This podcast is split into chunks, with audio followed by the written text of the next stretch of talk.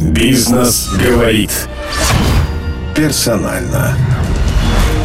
Сопредседатель Российской ассоциации криптовалюты блокчейна Александр Трещев. О главных темах главный редактор Бизнес ФМ Илья Капелевич. Триумфальный рост биткоина поставил лично передо мной простой вопрос.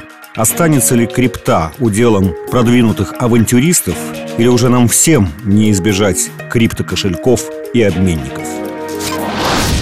Александр Трещев, юрист, сопредседатель Российской ассоциации криптовалют и блокчейна. На личном опыте. Только на бизнес ФМ. Здравствуйте, мы в офисе у Александра Трещева, наверное, хорошо знакомого большинству слушателей Бизнес ФМ. Ну, далеко не все знают, что Александр большой специалист в области крипты и даже сопредседатель Российской ассоциации кибер... Криптовалюты блокчейна. Криптовалюты, криптовалюты блокчейна РАКИБ. А, Саша, у вас есть биткоины и другие меня... коины? Нет биткоинов. Я их продал, и самое приятное, меня все подталкивали продать их на 20. Я продал чуть дороже, не буду говорить по какой цене, но я куплю в ближайшее время, как только он будет падать стремительно вниз. А другие коины? Другие коины, конечно, есть. У меня даже есть проекты со своими коинами. Первые коины появились у вас когда? Они появились в 2017 э, году. Биткоин впервые я приобрел э, в 2016 году. И самое вот удивительное для понимания этого рынка. Я сказал своему брату, что появился вот новый такой продукт, который можно было купить э, в районе дешевле 2000.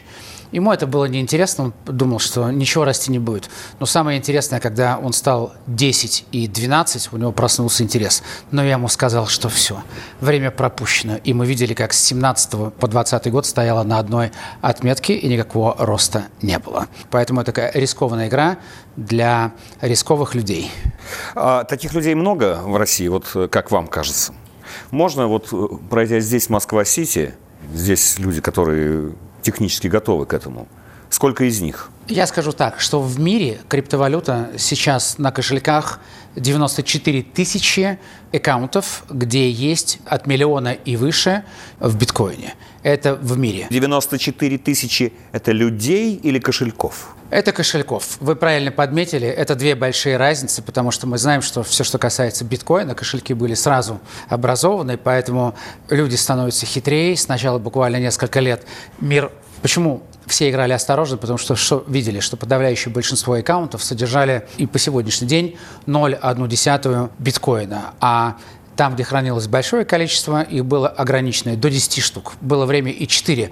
Но потом все поняли, что это очень опасно, что биткоин можно отследить, и появились такие сервисы и компании. Многие считают, что это сделать невозможно, но я знаю, что уже год э, это можно сделать. Поэтому все распылили свои большие средства по криптокошелькам. И, Илья, вы абсолютно правы. Э, да, 90 тысяч кошельков я сказал, людей, наверное, поменьше. Ну, я надеюсь, больше 10 тысяч. Получается, что это такой неуловимый Джо, которого как раз наоборот, про которого все знают, но его почти никто не видел.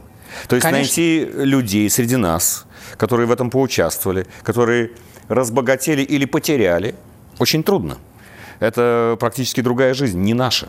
Да, вы упомянули Москва-Сити. Здесь процентов, я когда-то давал интервью и сказал, что э, в этих башнях там 60% мошенников. Меня поправили, сказали, нет, от 80 до 90. Поэтому подавляющее большинство криптобирж азиатских в том числе, находятся здесь, где-то, о существовании которых кто-то знает, кто-то не знает. Разговоров о миллиардах и миллионах очень много, но в реальной жизни, вот я вчера с одним таким криптомиллионером встречался, и он мне позволил заплатить тысячу за выпитые напитки, а потом стал торговаться с людьми за какие-то мелкие деньги, поэтому разговоров о миллионах, миллиардов гораздо больше.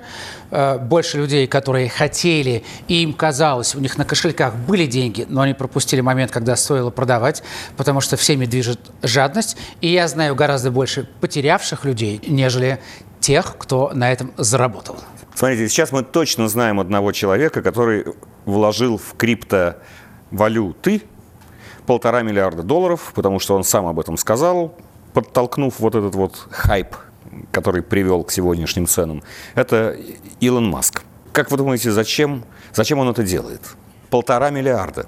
Полтора миллиарда. Ну, э, знаете, это тоже интересная история. Криптоэнтузиасты восприняли это как доверие больших людей, институциональных инвесторов и реальных людей, которые производят продукт, а не являются спекулянтами. Это не хедж-фонд. Все-таки Илон Маск производит автомобили, запускает космические корабли, э, делает подземные тоннели в Лос-Анджелесе, разгружает этот город от постоянных пробок. Поэтому он как бы один из реальных людей, реального бизнеса вложил. Они восприняли так. Я бы был более осторожен в оценках, зная многие вещи, которые происходят сегодня. Мы знаем, что самые крупные, например, ну, ведутся расследования. Сказать или не сказать правду? Если расследования ведутся и о них известно, то почему бы не сказать, если да, вам известно? Илона Маска если ведется. это не конфиденциальная информация, которую нельзя разглашать. Нет, я не являюсь его адвокатом, юристом, поэтому я не скован никакой тайной, но на самом деле СЭК ведет расследование в отношении Илона Маска, потому что, например, все сейчас говорят о криптовалюте, которая выросла с ноября по сегодняшний день. Вот сейчас она стоит в моменте 50, 51 тысячу Нет, это биткоин. 467. Биткоин. Биткоин, да. И все э, говорят, он вырос в три раза. Илон Маск за прошлый год вырос в 10 раз. В 10 раз. Э, СЭК проводит э, расследование и ФБР в отношении роста на 50% любых акций. Александр, я уточню, вы сейчас говорите про акции Тесла. Да, они выросли в 10 Причем раз. Причем здесь биткоин? Нет, Причем так, биткоин? Нет, биткоин часто использовали для каких-то неформальных отношений, которые склоняют в сторону для принятия каких-то решений. Поэтому я бы не сказал однозначно, что Илон Маск потенциальный инвестор. Хотя он, он, в отличие от всех, я скажу, почему он сделал. Сказать? Потому что появилась информация, она пока закрыта, я не думаю, что вам ее кто-то скажет сегодня в России, что Apple хочет выйти на этот рынок. Илон Маск знает эту информацию. Почему? Потому что он плотно общается с Китаем, и он знает, что одна из будущих версий Huawei будет уже с приложением, где можно будет торгов... не только торговать и покупать, но уже будет встроен криптокошелек в мобильный телефон. В мобильный телефон. И поэтому, конечно, сейчас многие люди, владея неким инсайтом, понимают, что если туда зайдет Apple – и сделает уже у себя, он отхватит минимум, уже есть прогнозы ставки, что он за год на этом заработает 40 миллиардов. Рынок, конечно же, качнется еще вверх, и все не исключают, допросят меня те, кто продал биткоин, что в 2021 году, если Apple зайдет, биткоин будет стоить 100 тысяч. Нет, э, зачем э, так? Есть вполне официальный прогноз э, JP Morgan, что в 2021 или 2022 году биткоин будет стоить 146 тысяч. Нет, это, это прогноз не какой-то, э, по-моему, Морган, по-моему, неважно, одного из, э, мне кажется, Морган, не суть. Это не какие-то э, таинственные, там, это не анонимные прогнозы, это э, прогнозы, как минимум, одного, а может быть и двух американских инвестбанков. Тогда почему, вопрос, вы вышли из биткоина сейчас? Ну, я не знал тогда этой информации, потому что здесь все растет очень быстро, и я в этой индустрии, ну, минимум 3-3,5 года я научил себя быть холодным и не жадным, потому что жадность – это самое опасное для любого инвестора, и пытаться выдавить из тюбика все – это самый опасный путь, потому что большинство страдают от этого. Они всегда пропускают самый главный момент, обманывая себя, что завтра еще будет дороже. Это как игра в казино. Это опаснее, чем игра в казино. В казино больше вероятность победить чисто математически, чем здесь. И статистика показывает, что большие деньги пожирают малые деньги. А насчет больших и малых. Вы рассуждаете, что, возможно, Huawei... Я пока не знаю Нет, это я знаю это. Вы я не знаете, рассуждаю, уже хорошо. модель запущена в производство. Huawei пока об этом не сообщал. Окей, в Huawei будет приложение, которое позволяет оперировать криптовалютой, так сказать, Да. простому человеку. MasterCard вполне официально заявляет, что в 2021-2022 году они сделают возможным расчеты с помощью криптовалют через э, систему MasterCard. Ну, я скажу, это никому не интересно. Почему? Ну, а зачем, когда ты можешь напрямую? Ведь в чем фишка криптовалюты, вот, например, сегодня? Например, мы сидим в Москва-Сити, здесь есть не один криптообменник. Что они делают? Они гоняют криптовалюту из страны в страну за секунду, и эти транзакции не стоят ничего. Да-да, но человек, э, криптомиллионер, с которым вы ходили пить кофе, э, у него не было тысячи рублей. Потому что со всем своим криптомиллионом он не может заплатить за чашку кофе. Да. В России Никакой криптомиллион ему не поможет. В Америке это можно сделать, но можно сделать и в России, потому что если он знает мобильный телефон, он позвонит, ему тут же принесут наличные деньги, за которые он это сделает. Ему не надо даже выходить из этого магазина, он может отправиться из Москвы-Сити в любой бутик, позвонить в криптообменник, и они пошлют туда курьера, который принесет ему наличные деньги, а он им перешлет за одну секунду Хочу свои. понять, а как это работает, потому что я до сих пор слышал э, массу историй про простых людей, которые покупали биткоин, которые имели, соответственно, там холодный кошелек или горячий кошелек, то есть вот на криптобирже, которые потом при помощи каких-то посредников пытались выйти э, из э, своих вот этих крипто, назовем, активов, продав их на бирже, получить фиатные деньги. Нормальные деньги, с которыми, так сказать, можно пойти купить квартиру или что угодно. Э, масса людей на этом погорела прямо на этом моменте. А вы говорите, что так все просто. Вот у меня есть криптоактивы, я кому-то позвонил по мобильному телефону, и мне кто-то принес наличные деньги. Да. Что, за, что за волшебство? Это работает здесь уже несколько А вот лет. то первое, оно не работает уже? Нет, Вот я, это- нет, вот я скажу, истории, нет, я скажу, когда это работает. Это работает тогда, когда это не профессиональные участники рынка, когда они хотят получить больше, смотрят объявления, кто за сколько покупает и кто за сколько продает, и верят в то, что не может быть. Например, они видят, цена на биржах такая-то, да, ты можешь купить плюс-минус 2%, потому что, например, если мы сравним сегодня, какая цена биткоина на различных биржах, она будет разная. А они идут туда, попадаются на жадность. Кто, вот он, например, он сейчас стоит 51. Он идет туда, где ему предлагают по 40. А это просто контора, которая открыта вот здесь. Можно на день снять офис. Да, он идет туда, ему, конечно, берут, на экране показывают, что ему переводят какие-то деньги, и говорят, подожди, и уходят э, с его деньгами обратно. Такие случаи здесь в Сити происходят регулярно. Бизнес говорит. Персонально. Вот если я не профессиональный или кто угодно, не- я- если я простой человек с высшим, не знаю, филологическим или даже техническим или, не дай бог, гуманитарным образованием, вообще мне стоит в это соваться? Я или думаю, здесь что- есть тайны, как в пещере Алибабы? Надо знать заветные слова, прежде чем Надо знать... увидеть сокровища.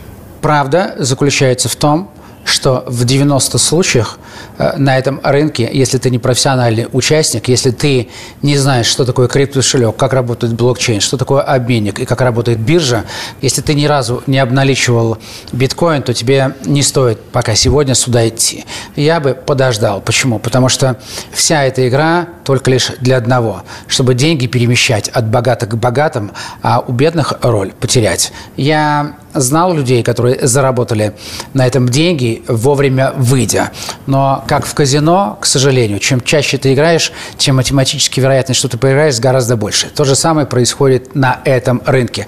И, к несчастью для участников непрофессиональных этого рынка, pump и э, работает э, на крипторынке как часы. Не только кто-то рулит один, а нейронные сети и искусственный интеллект уже давно качают, используя социальную инженерию, кучу всяких данных, понимая, когда удобнее облапошить людей.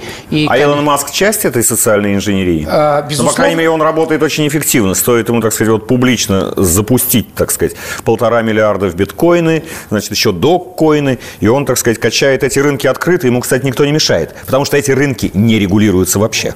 Там можно это делать. Илья, вы правильно сказали. Самое главное, где сегодня деньги и почему многие инвесторы заходят на этот рынок. Он еще не зарегулирован. Например, самые большие деньги, куда не дотянулась рука государственного регулятора. Поэтому все будут идти и утекать, потому что самые большие миллионы, миллиарды там, где нет никакой ответственности. И вы совершенно справедливо сказали, Илон Маск тестирует. У него есть отношения с Дорси. Например, позавчера Дорси, это владелец Твиттера, вместе с Джей Зи запустили некий фонд. Они вложили Джей Зи с рэпером. Они запустили туда 500 биткоинов, это приблизительно сумма 25 миллионов долларов. И что они ищут? Как называется этот фонд? Знаете как? Нет, не знаю. Слепое, безотзывное доверие. Вы кому-то дадите свои деньги? Слепое, безотзывное доверие. На реальном рынке это невозможно сделать, потому что, например, любые деньги на любом фондовом рынке захеджированы, застрахованы государством, там, да, вы всегда получите какие-то вещи. Отслежен. Отслежены тоже. А здесь два известных человека говорят, нам нужно три мы, мы пустим в совет директоров троих людей к себе. Но мы будем управлять, это будет рассчитано на Африку и на Индию. Вы не можете их отозвать. Ну, например, завтра биткоин упал до 5 вы не можете отозвать. Например, если ты хедж-фонд, например, рынок начинает падать. Этот фонд именно криптофонд? Это криптофонд. Ваши это деньги будут инвестированы. Развития, да, да, он да. называется фонд развития биткоина. Вот так вот. Почему это делает Дорси? Потому что туда не дотягивается э, рука законодателя. Если бы это был Рокфеллер, э, который добывает, перерабатывает и продает нефть, его разделили там свыше ста лет назад. Александр, извините, э, значит, вот э, Дурову не дали собирать деньги э, у американцев для инвестиций в э, криптоактивы. Конечно. А, знаете, а Дорси почему? дают. То есть он делает это в Америке? Ну, конечно. Конечно. Ему дают, потому что, потому что Твиттер важный инструмент. Вы видите, как Дорси сам принял решение. У, у Трампа заблокировали, у него есть какие-то преференции, может быть, договоренности. Например, самые большие аферы по пампу и дампу были сделаны в Телеграме. Об этом узнают все спецслужбы. Там было несколько и есть все еще сообществ чатов закрытых. Я не буду как они, говорить, как они называются. Там, как правило, 14, 16, 20 тысяч людей, которые договариваются и говорят, давайте качнем эту криптовалюту. И вот они везде во всех сообществах говорят, вау, по секрету инсайт. Бизнес говорит персонально. Александр, вы юрист, да? Объясните тогда одну юридическую вещь, я на ней хочу остановиться. А потому что мы говорим про Америку. Значит, в Америке СЕК не позволяет э, многим, в частности Павлу Дурову, принимать деньги у американцев, которые будут вложены в криптоактивы. Они, а он должен это сделать как э, эмиссия по правилам э, эмиссии акций. Угу. А вот, например, фонд, упомянутый вами, да. Дорси, он выполняет эту процедуру, Почему так по-разному? Почему у Дорси можно, а у Дурова нельзя? Ну, а Америка – это страна, например, мне довелось там работать, что я хочу. Демократия – это жесткая система, э, где Трамп, наверное, был самым ярким представителем. Он говорил, Америка для американцев. И поэтому они охраняют американских граждан, и поэтому они распыляют свою юрисдикцию гораздо шире, чем территория Америки. Там, где упомянут доллар, э, это э, и есть их юрисдикция. Поэтому, например, закон о какой-то коррупции, которая была во взятках, и где участвовал один американец, рассматривает Минюст. Поэтому Дурову не дали по разным причинам. У них есть, видимо, какая-то свои, свои основания полагать, что он сотрудничать с кем-то, Поэтому они не хотят, чтобы персональные данные американцев были в чужих иностранных сетях. Они ну, а хотят... А закон-то закон, закон одинаковый должен быть. Он должен То есть быть... либо сам Дуров не выполнил какие-то американские Дуров... законы, а Дорси выполнил. Нет, Дуров, Или это кстати так говоря... смутно, что Нет, нет, Дуров, кстати говоря, не выполнил. Юридический ряд договоренностей. Он, он, как это ни парадоксально, совершил ошибку, казнить нельзя, помиловать. Его проблема в юридической плоскости, безусловно, не столько в политической, хотя политика играет безусловную роль, как бы Америка от этого не открещивалась. Я да. к простым людям хочу вернуться. Значит, мы, э, как говорится, съехали с теми биткоина и криптовалют да. на MasterCard. Да. А, вы так сказали, вот что не нужно будет. Да. Что вот в Huawei приложение будет нужно, а MasterCard не нужно. MasterCard дала разъяснение и опубликовала его не на самом большом ресурсе. Они сказали,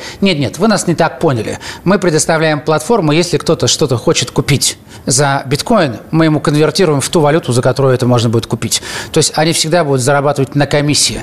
В чем здесь фишка?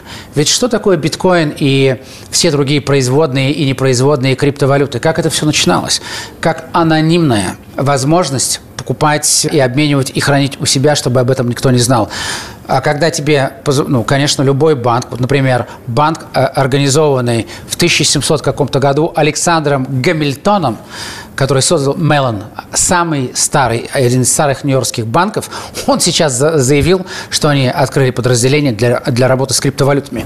Но это не значит, что они будут там ставить свои деньги. Они ведь все посредники. Ведь в этой цепочке, для чего образовано было блокчейн и криптовалюты, убрать из цепи посредников. И, конечно, банки, понимая, что они теряют огромнейший рынок, который завтра будет общаться без них – они пытаются заскочить в эту подножку любыми средствами, говоря о том, что мы, они сделают платформу. Это никому не Александр, интересно. будут ли? Ведь это очень все непросто делать самостоятельно. Там есть сложные процедуры, ряд шагов, выбор криптобиржи, э, покупка, выход из криптовалюты в фиатную валюту осложнен тоже целым рядом уже процедур. Нет. Уже нет? Уже это может, уже я могу это? Да. Я смогу это да. делать? Да, я, мы сейчас сделаем такой эксперимент. Хотите? Давайте. Ну, просто чтобы это не выглядело как домашняя заготовка. Это займет много времени, давайте лучше на словах. Да, не, нет, я хочу, чтобы мы услышали голос скриптообменника, ну, как бы голос скриптообменника анонимный, который сидит здесь недалеко и который скажет, как простому человеку поменять деньги. Ну, давайте, давайте услышим. Да, я просто думаю, что это будет правильно. Мы не будем называть имени, если они не на дне. Да, Александр. Да, ты в прямом эфире, я тебя не называю по имени. Вот здесь э, э, есть такой вопрос. Как простому человеку с улицы в Москва-Сити с деньгами взять и отправить их в какое-то другое место? Технически это сложно. Какая вероятность того, что в Москва-Сити он будет обманут? Ты анонимен, я тебя не называю. Вероятность? Ну, смотрите, здесь ну, это, знаете, это больше вопрос доверия, как бы. То есть люди не переставляют деньги э, там через обменники, с которыми они там лично не знакомы. А мошенников в Москва-Сити много сидит сегодня? Деньги, мошенников куча, куча, куча мошенников. Не то, что сидит, как бы ежедневно возникают там ситуации. Как мошенники обманывают людей? Они дают низкий курс, они ловят их на жадность или на что? Как простому человеку не стать жертвой? Да, это, всегда, это всегда жадность, э, во-первых. То есть люди приходят э, за хорошими курсами. Ну, то есть они говорят, что там могут выдать через час, через два, э, соответственно. И, ну, все, там ни, ничего не выдают, никого нет. Вот. Или могут просто в момент сделки, там, не знаю, как раньше заходили, просто кэш там забирали людей. А у меня вопрос, можно? Можно? А скажите, это только кэшем в этих обменниках или можно, как говорится, со счета на счет перевести, и чтобы это в безналичной форме из э, рублей в, в крипту? Мы с безналом вообще никогда не связываемся, что там и чернуха, может быть, и всякие чего. Но люди работают, я знаю, ставят там компании на заграничные компании, получают кэш потом. Ну, то есть такой круговорот. Спасибо. А, ща, а сейчас, э, например, MasterCard собирается э, тоже предоставить свою платформу. Это кому-то интересно или нет?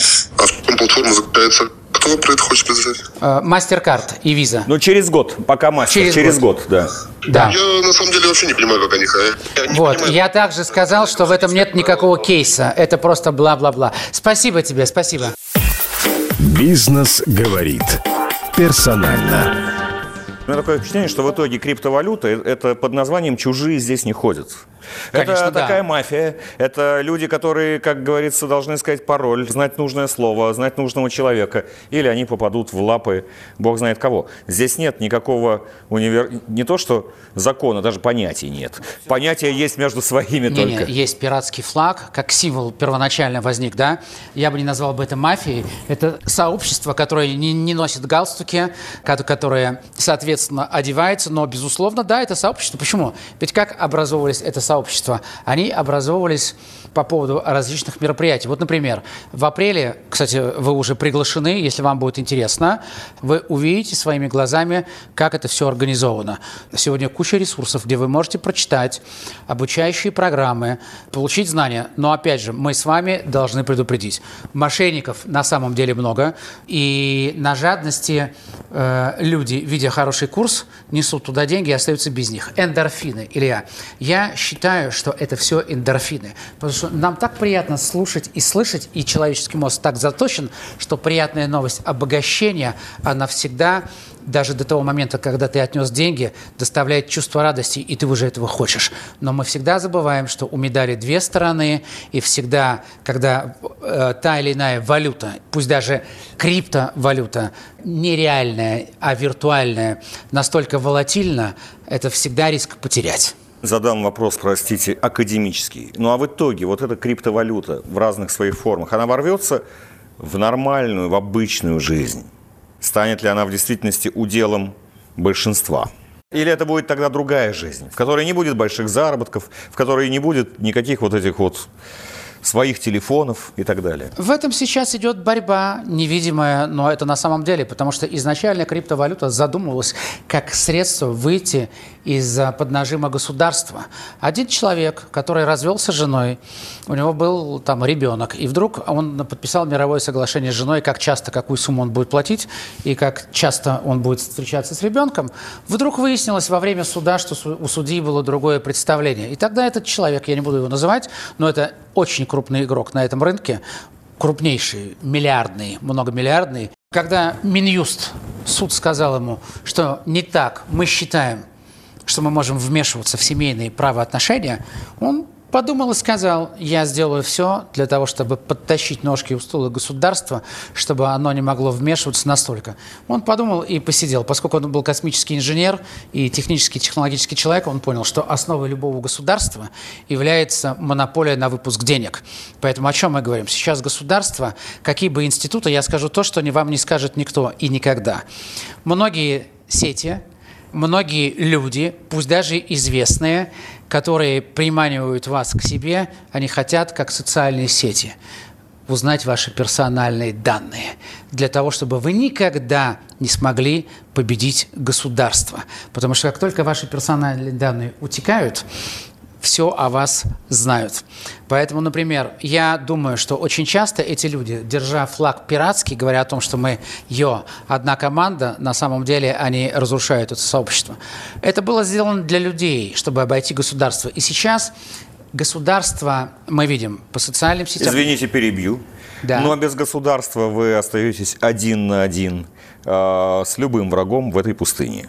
Да, но... И если у вас неправильный телефон обменного пункта, вы можете никогда не увидеть свои деньги, и вам некому будет пожаловаться. С другой стороны, это сообщество, внутри которого, как и в других каких-то сообществах, все основано, оно само самоочищается и само самоорганизовывается. Например, если вы хотите купить что-то в Торе, вы всегда получите свой товар. Можно вас кинуть? Конечно, можно. Какая ответственность? Никакой. Но это огромный рынок, огромный рынок, который гораздо больше, чем интернет, который на поверхности. Интернет на поверхности составляет меньше 10%, чем то, что охраняется и спрятано ниже. И как показывает жизнь, самоорганизованное сообщество гораздо лучше представляет само себя, чем государство. Бизнес говорит персонально. Александр, вопрос практический. Вот ваш прогноз. То ли все-таки вот эта вся история останется уделом сумасшедших авантюристов, которые мечтают разбогатеть, иногда это делают, иногда теряют, или это войдет в обиход просто жизни обывателя? Мое личное мнение, не привязанное ни, ни к тем, ни к кому, кого я могу представлять, история с биткоином – это большой мыльный пузырь. Почему? Потому что содержать сегодня биткоин – это все равно, что содержать все электричество, которое обеспечивает такую страну, как Аргентина, не самую маленькую. Поэтому, видя другие тренды, куда движется мир, а мир движется в зеленую энергетику, поэтому вся эта система, я сейчас говорю не про криптовалюты, а про биткоин, он родоначальник, но есть более современные технологические вещи, которые не пожирают электричество, которые более надежные, э, более технологичные. Этот пузырь, мое личное общественное мнение лопнет, и люди Биткоин потеряют лопнет. деньги.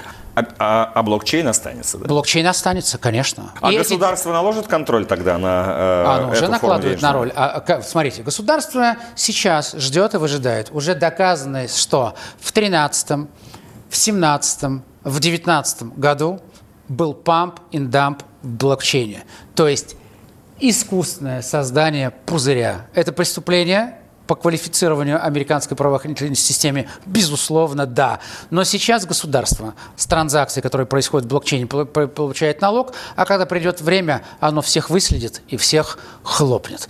Да. Но значит ли это, что криптовалюта и блокчейн не будет жить? Конечно же нет. Будут другие криптовалюты, и люди все равно будут избавляться от того, чтобы э, во, во всей этой цепочке были посредники, которые имеют свою комиссию. Людям проще, имея мобильный телефон, отправлять свои деньги куда угодно. Поэтому первопроходец априори должен умереть.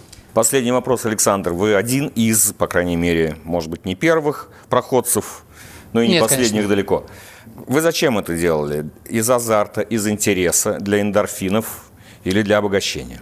Я делал э, э, это из желания эндорфины, свободных денег, э, желание заработать. Э, я тестировал и готовлю себя к новым высотам. Мне теперь понятно все и как это делать. Я абсолютно изжил жадность внутри себя, я холоден и расчетлив, э, каким советую быть каждым из вас, потому что только это позволяет прийти к успеху. И, конечно, криптовалюты позволяют добиться того, чего нельзя было добиться никогда. Держать э, самое главное, чтобы они торговались. И сегодня торгуется не только биткоин. Он, конечно, самый легкий актив, который можно Э, фиатные деньги превратить, но это не значит, что он единственный. То есть ты сегодня можешь быть простым человеком в любых штанах, в шортах, с, со смарт-контрактом шеринговой экономики, быть невидимым, но при этом быть миллиардным человеком, о существовании которого никто не догадывается и самому воспроизводить реальные деньги из ничего. И биткоин показал 21 миллион биткоинов, которые было как бы выпущено, сейчас уже реализовано 18, 18 на сегодняшний день с половиной миллионов. Все считают, что это будет расти. Я так не думаю, но это вовсе не значит, что сегодня на этом нельзя заработать, потому что профессиональный игрок зарабатывает и на росте, и на падении, и на ожиданиях людей. Спасибо, Александр Трещев, юрист и сопредседатель Российской ассоциации криптовалюты кибер... блокчейна. криптовалюты блокчейна. Спасибо вам. Приятно было быть. Спасибо. Бизнес говорит персонально.